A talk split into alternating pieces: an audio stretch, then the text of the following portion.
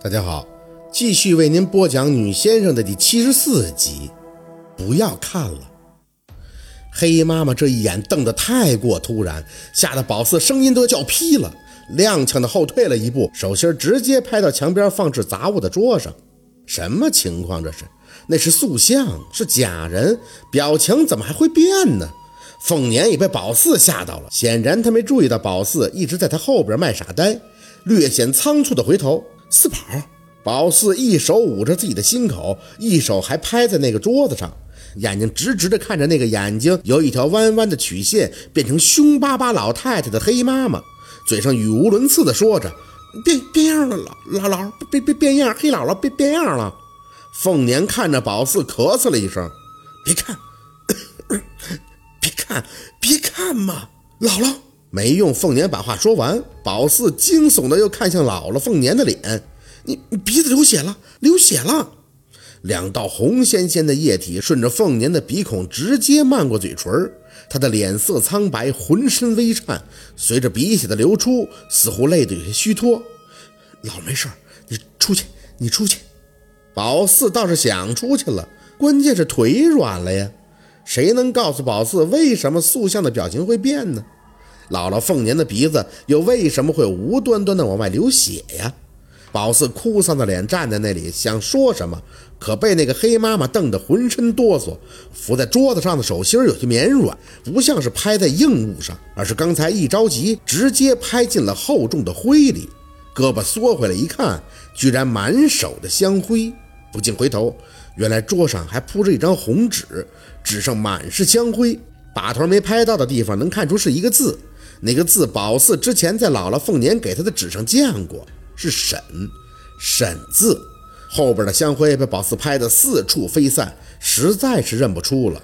不过他不明白，香灰怎么会形成文字呢？是姥姥故意弄的？老凤年跪在地上，满是虚弱，鼻子里血滴滴答答地落在地上。宝四炸着胆儿瞄了一眼那个脸色仍旧不悦的黑妈妈，脚下挪动着，慢慢地向凤年靠去。老儿，你别吓我，没事儿，老儿没事儿。凤年低着头，轻轻地回着宝四的话：“你回屋睡觉，睡觉。”宝四这上哪儿还能睡得着啊？老儿到底怎么了呀？那个黑姥姥她她好凶。凤年摇头，艰难地抬起一只手，冲宝四摆了摆：“不许说忤逆的话。黑妈妈是心疼姥姥啊。”宝四不懂，这哪是心疼啊？心疼咋样？姥姥出血了呢！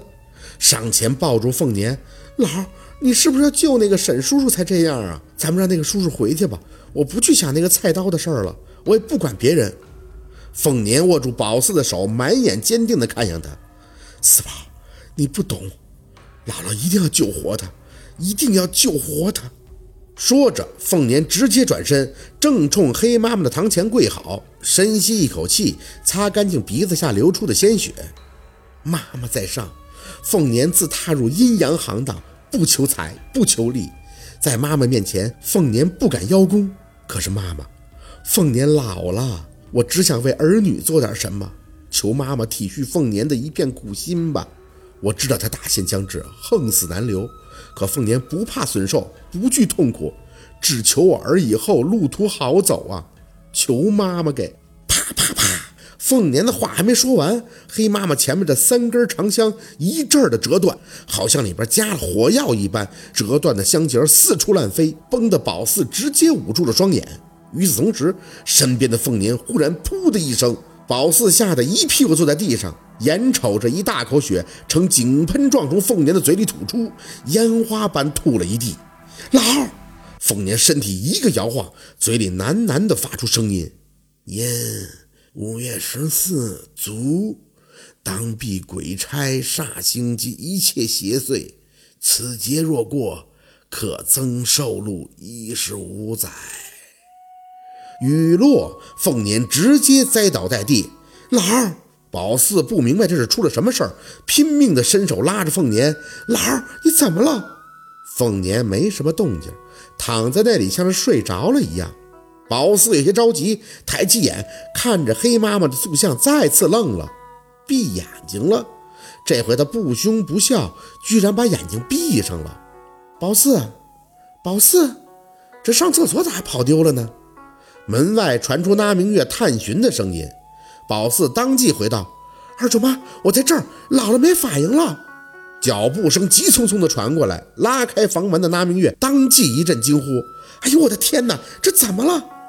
宝四急得要哭，不知道姥姥刚才念了一大堆话，然后那香就四处乱炸，最后姥姥就吐血了。刚才说完增寿什么的就没反应了。那明月急匆匆地跑过来，扶过凤年，嘴里小声地叫着：“妈妈。”叫了半天，凤年还是没反应。那明月没办法，只能让宝四去把若文找来。最后把凤年给抱回了老爷那屋。他们俩不敢再睡，说要照看凤年，看着凤年什么时候能醒。实在不行就得去医院。好人能吐那么多血，跟朵大菊花一样吐在地上，谁看了能不胆寒？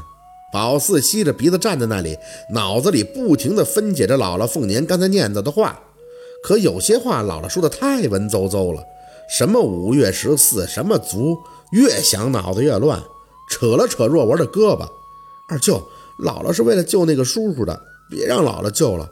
黑姥姥刚才一个劲儿的动弹，那眼睛都睁大了，可吓人了。没等若文给宝四反应，那明月吓得一个哆嗦，啥玩意儿？宝四，你说那屋供奉的黑妈妈动弹了？宝四点头，嗯，还瞪人，可凶了。那明月脸色随即有些难看。宝四啊，那是神像，说句不好听的，那都是人做出来的，怎么能？明月，别想这些，自己吓唬自己。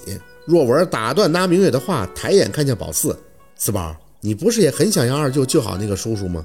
宝四垂下眼：“我是想让那个叔叔好好的，可是，可姥姥吐血了，我怕姥姥出事儿。”说着，宝四咬了咬牙。还有那个叔叔的外甥，就是那个陆，嗯，哥哥，他好像也不希望沈叔叔在咱家看病。若文不解，嗯，你怎么知道的？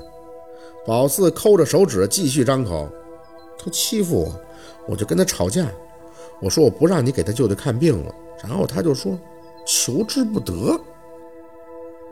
好，今天的故事就到这里了，感谢您的收听，喜欢听白好故事更加精彩，我们明天见。